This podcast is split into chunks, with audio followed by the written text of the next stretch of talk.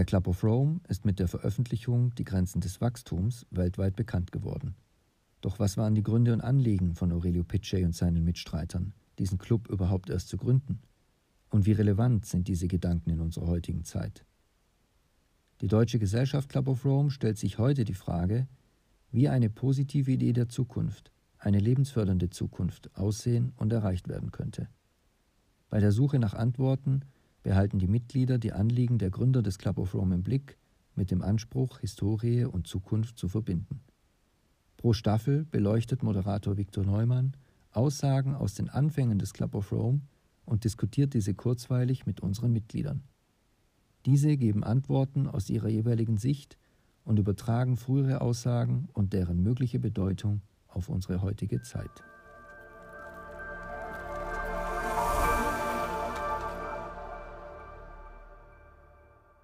Hallo und herzlich willkommen zu dieser Episode Zukunftsimpulse, dem Podcast der Deutschen Gesellschaft des Club of Rome. Und heute ist Daniel Dahm zu Gast. Hallo Daniel. Ja, hallo, guten Tag. Und Daniel Dahm ist deutscher Wissenschaftler, Unternehmer und Aktivist und nun auch schon seit 2009 Mitglied in der Deutschen Gesellschaft des Club of Rome. Das ist über zehn Jahre, eine nicht kurze Zeit. Deswegen ist meine Frage an dich, Daniel, was bedeutet es dir, Mitglied in der Deutschen Gesellschaft des Club of Rome zu sein? Naja, das war äh, im Prinzip äh, nicht immer dasselbe. Als äh, ich das erste Mal den Club of Rome wahrnahm, das war Mitte der 80er Jahre. Ich war Teenager und ähm, äh, Grenzen des Wachstums, Limits of Growth äh, von 1972 äh, war einfach ein Bestandteil der Bibliothek meiner Mutter, die sehr stark in der Umweltbewegung aktiv war.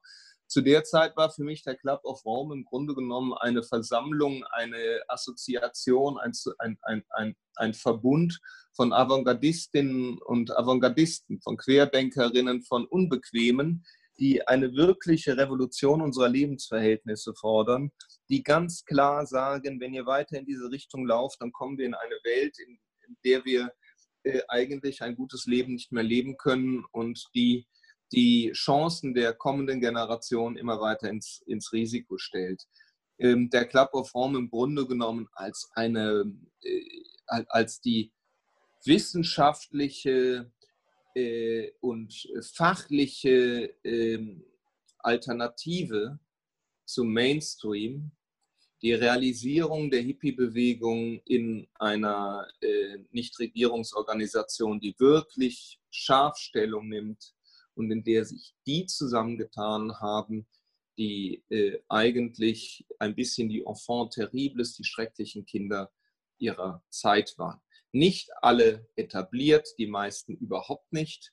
Und das Ganze angestoßen und getragen von einem Industriellen und Unternehmer Pechet, der erkennt und erkannte zu seiner Zeit, dass es genau diese Quergeister braucht, um die Welt zu gestalten, in die wir wollen. Und da war der Club of Rome für mich natürlich etwas ganz Großartiges. Es fühlte sich an wie eine Verbindung von Helden und Heldinnen. Dann war es natürlich um den Club of Rome still geworden. Ich befand mich äh, bereits seit über zehn Jahren im Umfeld des Club of Rome. Ich war acht Jahre am Wuppertal-Institut seit den 90er Jahren und mein engster persönlicher Freund war der Hans-Peter Dürr, ein langjähriges Mitglied des Club of Rome, Nachfolger von Heisenberg, äh, wichtigster Quantenphysiker seiner Zeit. Und äh, Wolfgang Sachs, mit dem ich am Wuppertal-Institut zusammenarbeitete, ähm, war eines der prominentesten Mitglieder des Club of Rome. Hans-Peter Dürr, ebenso wie Wolfgang Sachs, beide wirkliche Querdenker, wirkliche Vordenker ihrer Zeit. Ähm, beide traten aus dem Club of Rome aus. Und das ganz wesentlich, weil dem Club of Rome ein wenig das geschah, ähm, was man äh, auch mit Organisationen wie dem Rotary und dem Lions Club äh, äh, assoziiert. Zunehmend wurde der Club of Rome zu einer Organisation, in der sich das Who und Who der Nachhaltigkeitsbewegung traf äh, und äh, hinter den Kulissen miteinander beriet. Der Club of Rome tat nicht mehr wirklich weh politisch und er würde auch gar nicht mehr in der Form wahrgenommen und äh, in der Zivilgesellschaft angenommen, wie das noch in den frühen 70er Jahren der Fall war. In der deutschen Gesellschaft Club of Rome war das besonders ausgeprägt. Doch als ich Mitglied wurde, 2009 übrigens zur selben Zeit, als auch die Desert Tech-Initiative äh, sich sehr stark in die Öffentlichkeit bewegte, fühlte ich mich durchaus geehrt. Doch zugleich zweifelte ich äh, an äh, der Mitgliedschaft äh, in der Deutschen Gesellschaft Club of Rome und war nicht sofort davon überzeugt zuzusagen, weil es doch eine ganze Menge auch an Mitgliedern gab, die teilweise heute noch Mitglied sind, wo ich nie verstanden habe, was die nun mit dem Thema Zukunftsfähigkeit, Nachhaltigkeit zu tun haben oder auch was die mit dem Thema Demut und Empathie für die kommende Generation zu tun haben. Im Club of Rome hatten sich auch die Gegenspieler einer zukunftsfähigen, einer klimaschonenden Entwicklung versammelt und ihre Lobbyinteressen über diese Plattform nun grün gewaschen. In dem Sinne ging ich in den Club of Rome mit ambivalenten Gefühlen und gleichzeitig aber auch mit Stolz und dem Anspruch und der Hoffnung, über diese Plattform Club of Rome gebündelter als vorher ähm, das Thema Nachhaltigkeit in die politischen, wirtschaftlichen und gesellschaftlichen Prozesse zu tragen. Mhm. Du hast jetzt gerade eben schon die Anfangszeit des Club of Rome angesprochen mit Aurelio Pichet, der der erste Präsident der deutschen Gesellschaft, äh, nicht der deutschen Gesellschaft, der der erste Präsident der, des Club of Rome war. Und der Impuls für die heutige Folge stammt auch von Aurelio Pichet. Und zwar schrieb dieser in Die Qualität des Menschen im Jahr 1977 sinngemäß, nachdem der Mensch durch Wissenschaft und Technologie gelernt hat, die Geschehnisse auf dem Planeten weitgehend zu bestimmen, muss der Mensch nun eine neue Rolle als Moderator des Lebens auf der Erde einschließlich seines eigenen Lebens übernehmen. Denn seine technologische Macht überträgt dem Menschen die Verantwortung für Entscheidungen, die einst der Weisheit der Natur oblagen. Pichet schlussfolgert, dass der Mensch dieses Verständnis seiner Verantwortung noch nicht entwickelt habe und es somit nicht verstehe, ein wirklich moderner Mensch zu sein. Und relativ prägnant ist natürlich diese Bezeichnung des Menschen als Moderator des Lebens. Wie wirkt das Ganze auf dich aus heutiger Sicht? Na, da schwingen eine ganze Menge äh, äh, widersprüchlicher äh, Gefühle und Assoziationen mit. Ähm, äh, wenn man sich vorstellt, ähm, äh, dass man sozusagen einen lebendigen, durch Unterschiedlichkeit äh, und äh, Pluralität, Vielfalt geprägten dynamischen Prozess, einen lebendigen Prozess moderieren will, dann ist das an sich erstmal schon absurd. Man stelle sich vor, man wolle den gemeinsamen Tanz auf einem großen Fest moderieren wollen und allen vorschreiben, wie sie jetzt zu tanzen haben und wo einer, auf einer Tanzfläche. Damit wäre sozusagen die Emergenz des Gemeinsamen sofort zerstört. Die Menschen neigen dazu, Prozesse überzumoderieren und wir neigen auch dazu, gerade die westlich-europäischen Gesellschaften, uns vorzustellen, die Welt machen zu können und gestalten zu können. Sie in die Richtung lenken zu können, wie wir sie benötigen, um unsere Ressourcen- und Energieeffizienz zu steigern, um unsere Produktivitätsansprüche einfach an die Welt zu bringen und um unsere Herrschaftsansprüche in die Welt zu übersetzen. Der Moderator, der ein guter Moderator ist, und ähm, von diesen gibt es sehr, sehr, sehr wenige, der ist vor allen Dingen einer, der zulässt. Der ist einer, äh, der äh, ermöglicht und weniger einer, der beherrscht. Ähm, die schlechtesten Konferenzen und Diskussionsveranstaltungen sind immer jene, die übermoderiert werden. Ähm, ich habe selten einen gut moderierten Prozess erlebt äh, im Club of Rome innerhalb der Organisation genauso wenig wie in internationalen Konferenzen. In der Regel wird alles, äh, was nicht mit dem Mittelwert der Positionierungen aller Teilnehmer übereinstimmt, durch die Moderation nivelliert oder so weit vereinfacht, dass man eigentlich gar nicht mehr erkennt, worum es geht. In diesem Sinne sind äh, wir als Leitspezies ökologisch auf diesem Planeten im Moment eindeutig als Homo sapiens die dominante Spezies. In diesem Sinne sind die Menschen Erdgestalter. Das allerdings ist kein explizites Privileg äh, von uns, äh, denn Erdgestalter waren natürlich genauso äh, die äh, äh, verschiedenen Leitspezies in den verschiedenen Epochen der Erdgeschichte ähm, und ähm, es gibt äh, nun reihenweise äh, geologische Zeiträume, die wir anhand der Sedimentationen bestimmter ökologischer Zusammenhänge von Biozynosen, von, von dominanten Lebensformen auf dieser Erde geprägt sind und ähm, so haben wir umfassende Muschelkalkablagerungen äh, überall auf den Kontinentalflächen dieser Erde. Und dann würden äh, wir natürlich heute äh, sagen, gut, äh, da war sozusagen der Moderator des Lebens waren sozusagen Muscheln, Korallen äh, und Meere, äh, beziehungsweise Meereslebewesen. Also der Moderator, der Begriff des Moderators gefällt mir in dem Sinne nicht, als dass der Moderator sehr stark damit assoziiert wird, dass er mit einer Intention äh, die Zukunft gestalten kann, den Ablauf eines lebendigen Prozesses steuern kann. Ja, also der Moderator als Steuerer, als Macher, als Beherrscher eines lebendigen Prozesses ist heute nicht mehr zeitgemäß.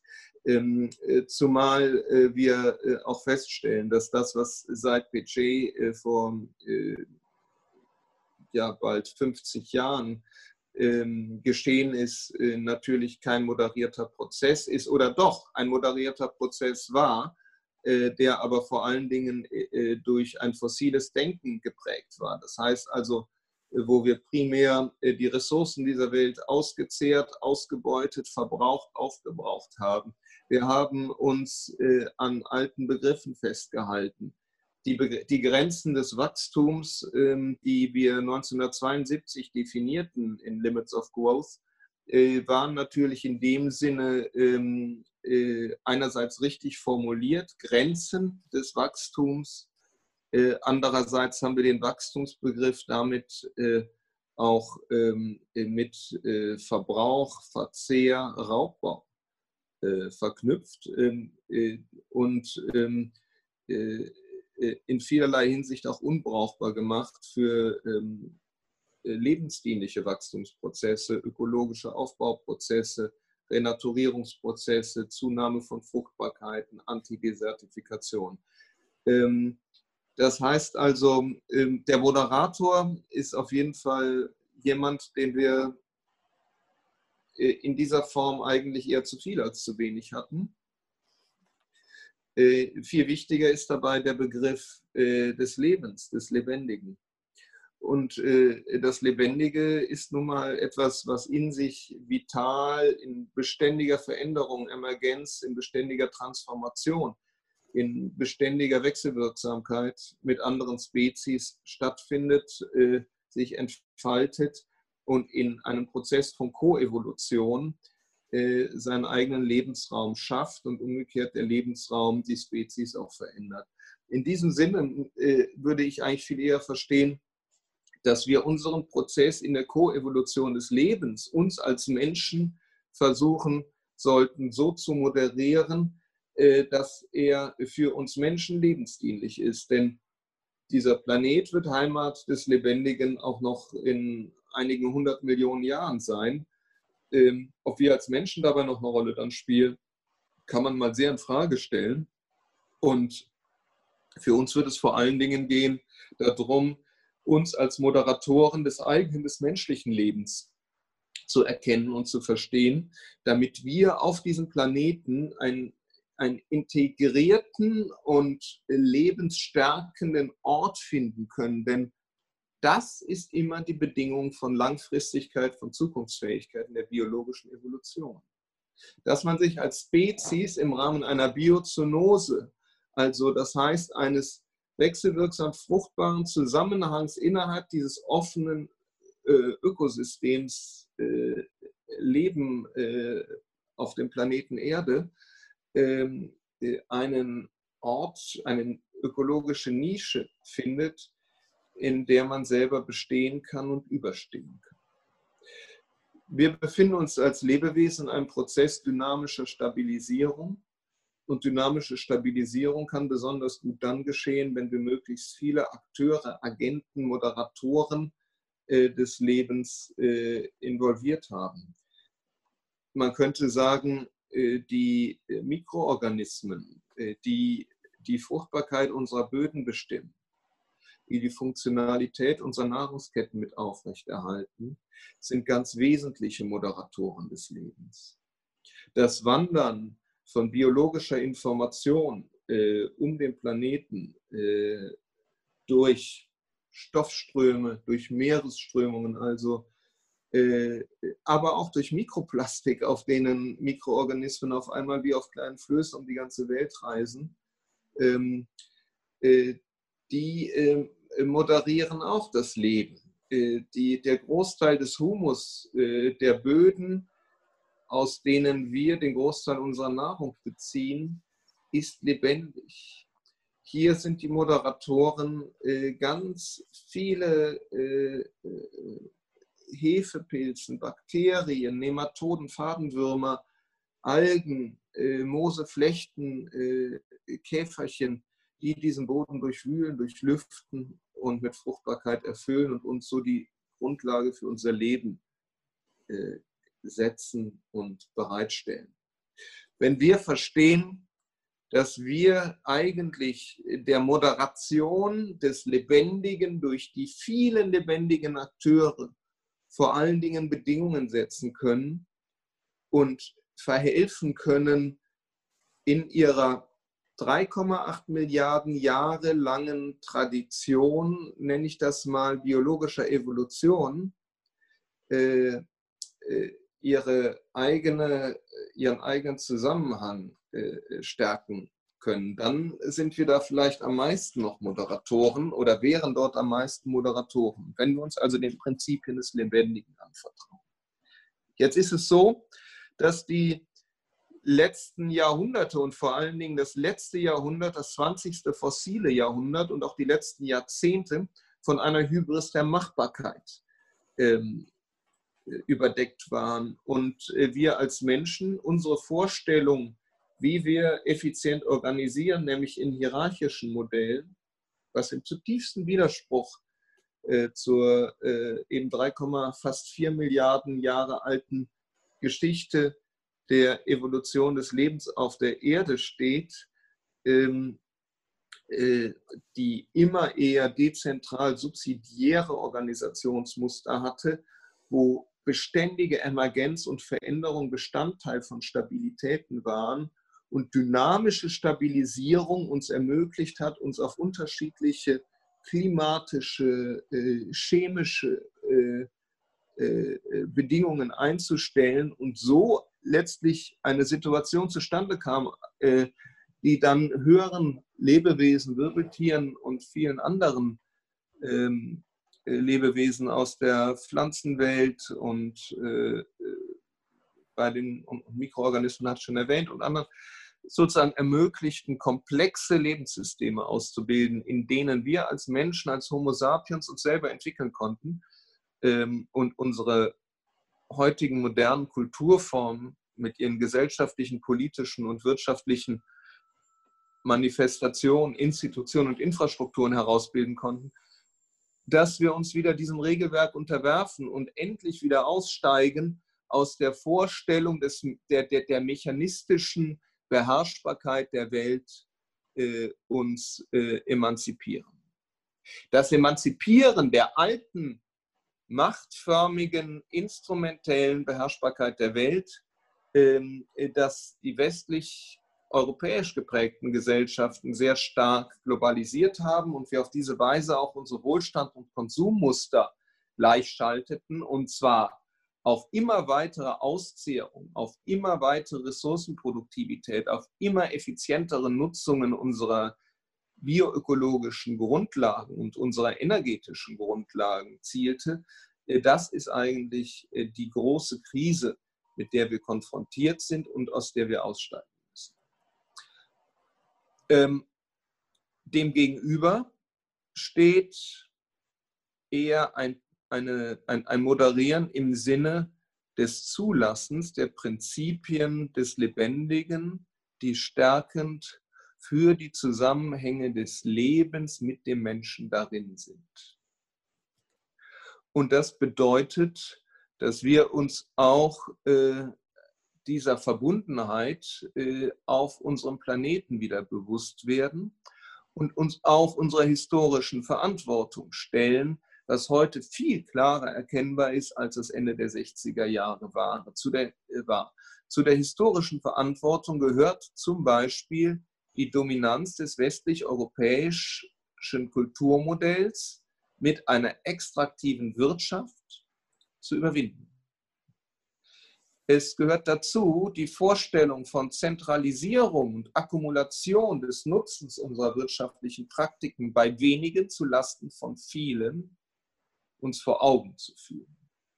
Zu diesem Moderieren würde dann in der Folge gehören, dass wir die gesetzlichen, regulativen und politischen Zusammenhänge, die wir global haben, aus der Dominanz der westlich-europäischen christlichen Kulturen befreien und uns wirklich in einem planetaren, gemeinsamen Netz des Lebens versuchen zu beheimaten und hier auch mit Demut als Menschen zu agieren. Und demütig zu sein bedeutet eben, den Prozess des Lebendigen anzuerkennen und uns bewusst zu machen, dass unser Verfügungswissen, unsere mechanischen, technischen, instrumentellen Werkzeuge, mit denen wir auf unseren Planeten zugreifen, nicht das Orientierungswissen zur Verfügung stellen können,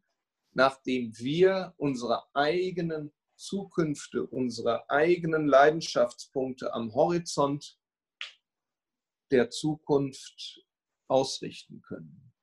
Wenn wir versuchen, die Welt nach der Logik eines Schraubenziehers zu organisieren, also eines Instrumentes, dann können wir nur eine Welt aus Schrauben schaffen, weil alles anders, andere nicht denkbar ist.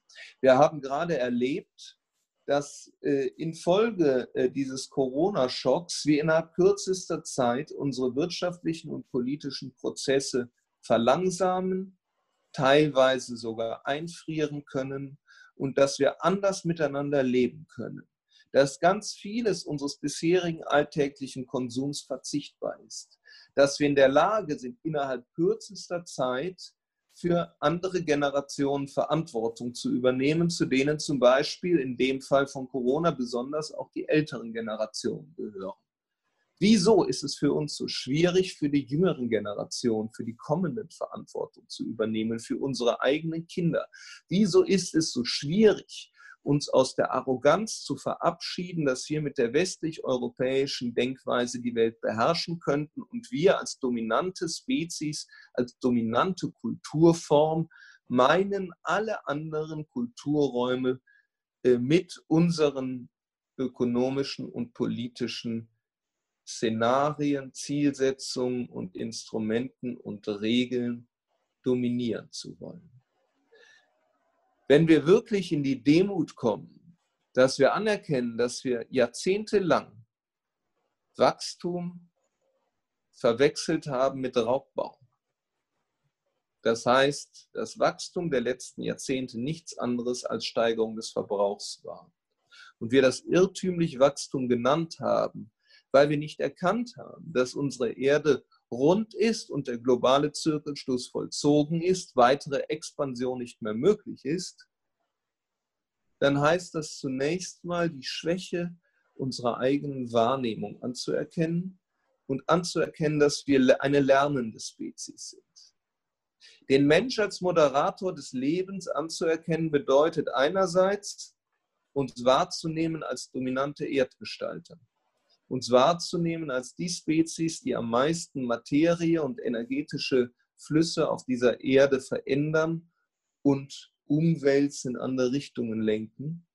und gleichzeitig anzuerkennen, dass unser Wissen über unsere Welt noch so gering ist und sich so wenig individuell und kulturell verankert hat, dass wir im Zuge unseres Lebendigseins unseren eigenen Lebensgrund, äh, unseren eigenen Lebensraum und unsere eigenen Lebensgrundlagen nicht nur schädigen, sondern verbrauchen, zerstören und uns damit selbst den Boden entziehen, den wir benötigen, um in Zukunft weiter gemeinsam gerecht, friedlich und in der Entfaltung unserer individuellen und gemeinschaftlichen Potenziale leben zu können.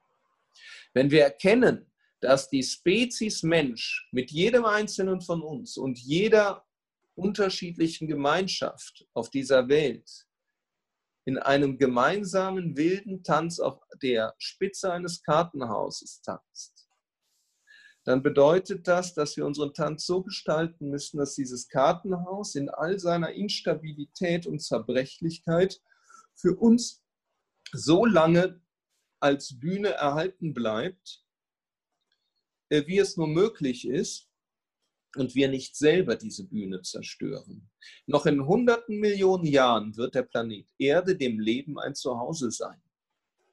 Und insofern sind wir weniger dem Planeten verpflichtet, als dass wir erkennen müssen, dass wir als Spezies selber Teil dieses planetaren Lebenszusammenhanges sind und dass wir nur diese eine kleine Perle haben, in der wir uns als bedingt vernunftbegabte und kulturbegabte Tierart uns verhalten dürfen und versuchen können, uns ein gutes Leben zu ermöglichen. Das geht nur einerseits in Demut vor unserem Unverständnis, im Erkennen des Bedarfs nach Vielfalt der Kulturen und nach Vielfalt der regionalen und lokalen Anpassungen und nach einem Miteinander. Es geht um Gerechtigkeit. Es geht darum, auch zu erkennen, welche historische Schuld die europäisch-westlich geprägten Gesellschaften auf sich geladen haben, die in ihrer postkolonialen Vergangenheit die Grundlagen für eine Weltgesellschaft gelegt haben, in der die Regeln zu Ungunsten des Großteils der Menschheit gestellt sind, in denen die Regeln zu Ungunsten der nicht-europäischen Kulturformen, Wohlstandsvorstellungen und gesellschaftlichen Manifestationen und Ausprägungen gestellt sind. Es geht darum, in Demut zu erkennen, dass nicht alles, was einfach wird und einfach verständlich erscheint, dazu geeignet ist, als Moderator des Lebens richtig zu handeln. Wir haben heute das Problem, dass wir versuchen, alles, was komplex ist, einfach darzustellen. Wir versuchen, Vielheit auf ihre Mittelwerte zu reduzieren. Und wie Einstein und Bertrand Russell 1955 im Russell-Einstein-Manifest formulierten, We have to learn to think in a new way. Wir müssen lernen, auf eine neue Weise zu denken.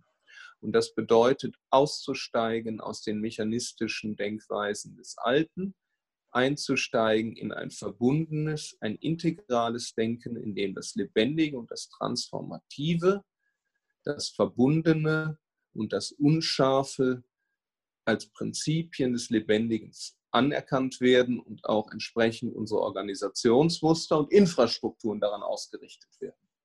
Die Lautsprecher des 20. Jahrhunderts, die machtförmigen Handlungsweisen des 20. Jahrhunderts sind die, mit denen wir jeden Lebensprozess kaputt moderieren. Und auch im Club of Rome spiegeln sich natürlich diese alten Hierarchien wieder und auch der Club of Rome ist beständig aufgefordert, sich selbst zu transformieren und die alten Denkmodelle durch neue, dynamische, offene Beziehungen zu ersetzen, zu hinterfragen und einen Ort zu bieten, eine Tanzfläche für die Jungen, für die Querdenkenden, für die Evolutionärinnen und Revolutionärinnen der Zukunft. Du hast gerade ähm, diese Metapher des Tanzens äh, mehrmals benutzt. Zum einen beim Tanzen auf dem Kartenhaus, ähm, was das Leben in gewisser Form darstellt. Wir müssen darauf so tanzen, dass das Kartenhaus nicht zusammenbricht, sondern in gewisser Weise noch stabiler wird. Würdest du sagen, um jetzt in dieser Metapher weiterzusprechen, dass wir als Menschen von dem Moment an, wo Piché das damals gesagt hat, 1977 bis heute, besser verstanden haben, wie wir quasi tanzen sollten, besser unsere Rolle verstanden haben?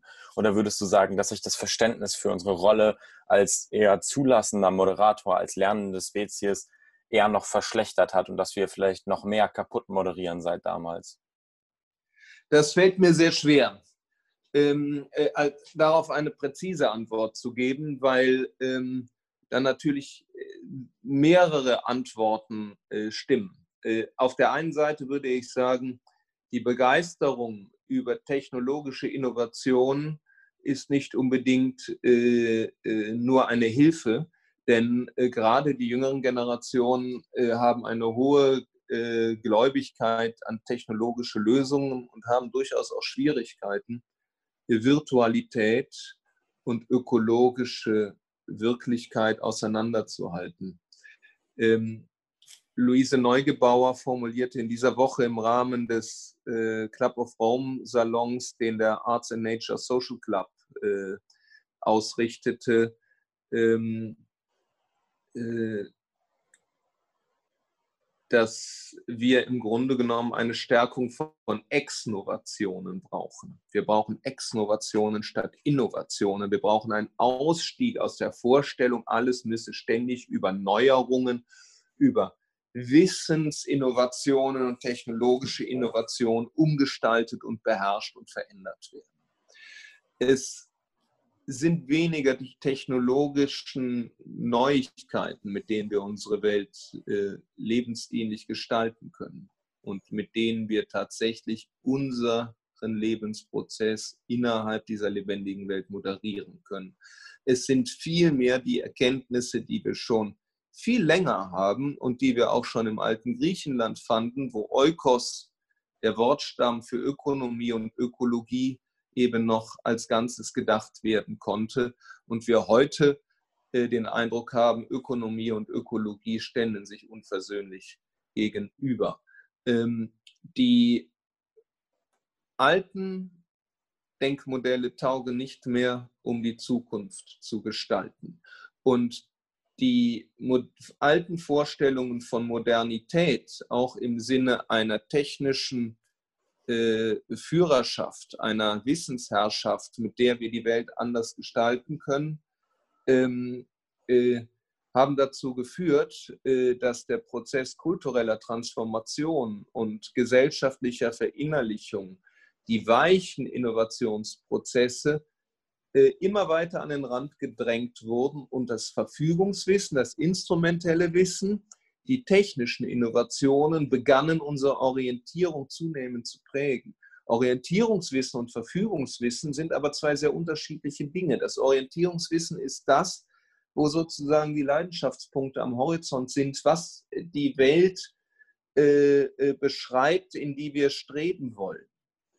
Eine Welt, die wir uns wünschen. Eine Welt, die durch Nächstenliebe, durch Freiheit, durch Gerechtigkeit, in Unterschiedlichkeit und Gemeinschaft geprägt ist.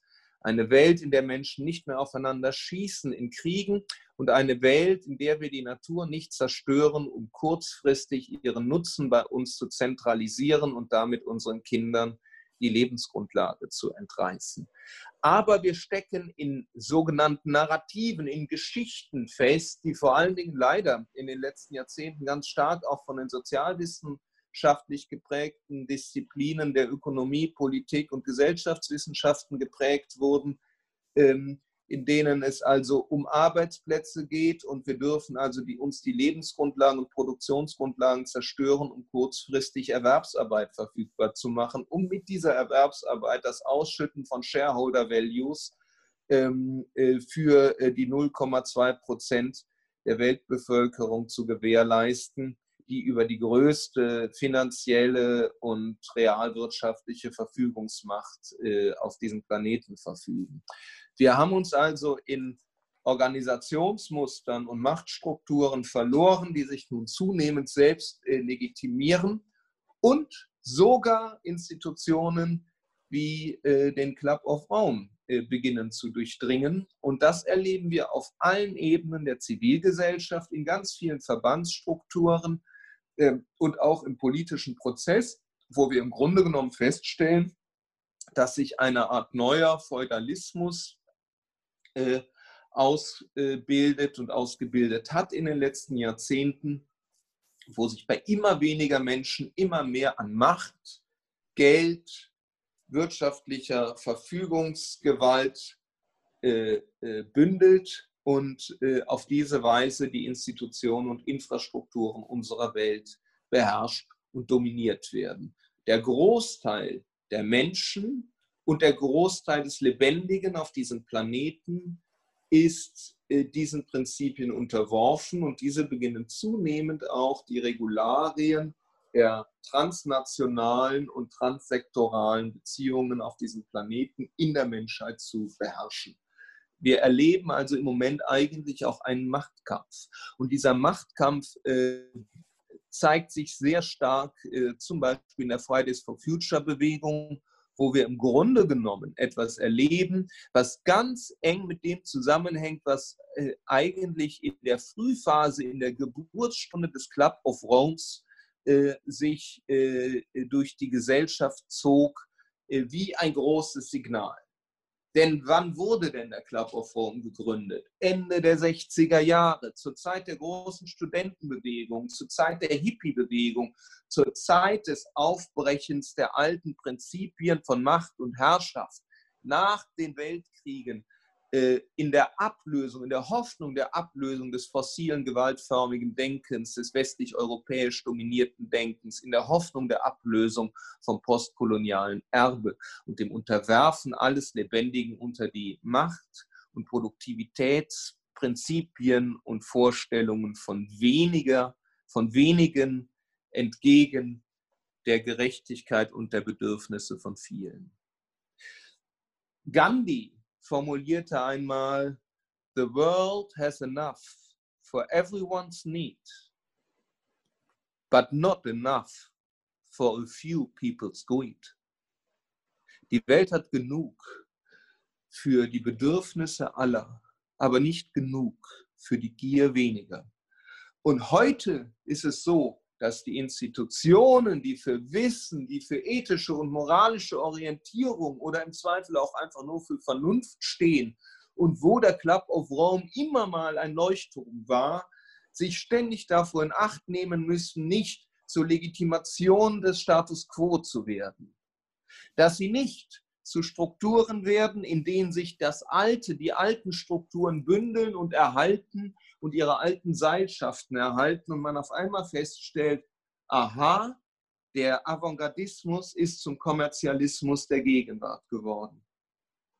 Und äh, genau in dieser Auseinandersetzung befinden sich gerade die westlich-europäischen, die weißen Gesellschaften auf dieser Welt, nicht umsonst übrigens auch in der Black Lives Matters Bewegung, die jetzt durch den Tod von George Floyd gerade in den USA ausgelöst wurde, sondern die sich im Grunde genommen in der strukturellen Inbalance der politischen und ökonomischen Governance unserer Welt seit Jahrzehnten zeigt.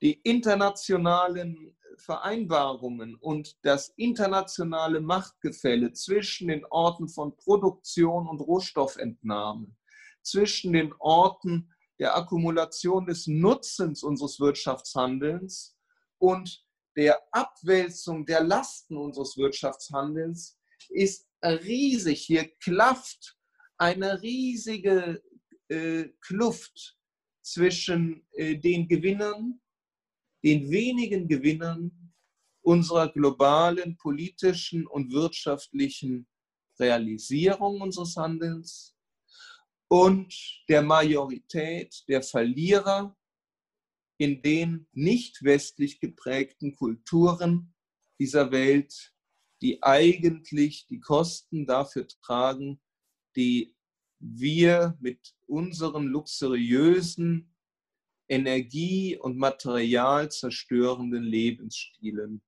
verursachen. Und der größte Teil dieser Kosten wird von den kommenden Generationen getragen werden.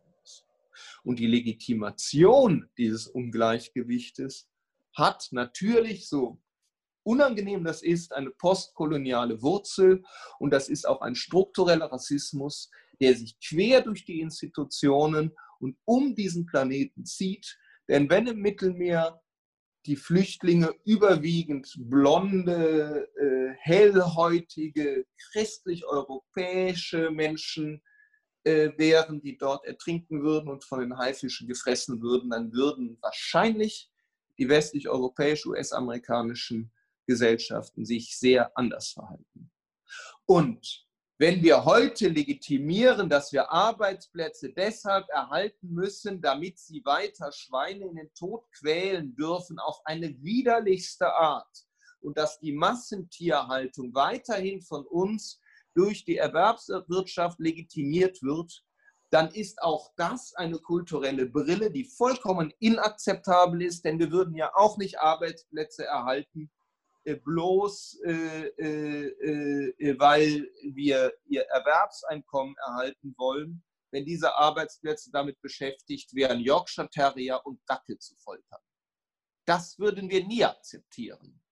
Aber Arbeitsplätze, die Tausende und Millionen von äh, Säugetieren zu Tode quälen und in unwürdigsten Bedingungen halten und gleichzeitig die äh, Agrarflächen unserer Welt massiv unter Druck setzen, um das, die Futtermittel bereitzustellen, um diesen gequälten Kreaturen das Fleisch auf die Rippen zu zwingen, das wir dann später in die Pfanne legen wollen, äh, das ist zutiefst beschämend. Und ich würde mir wünschen, dass jeder, der daran mitwirkt, den Zugang zu den Kirchen der christlichen Gemeinschaften verweigert bekäme, weil wir das Gegenteil nächstenliebender Gesellschaften sind. Und ich bin 100% überzeugt davon, dass Jesus Christus heute aus den christlichen Kirchen austreten würde und sich in tiefer Scham von den christlichen Gesellschaften abwenden würde.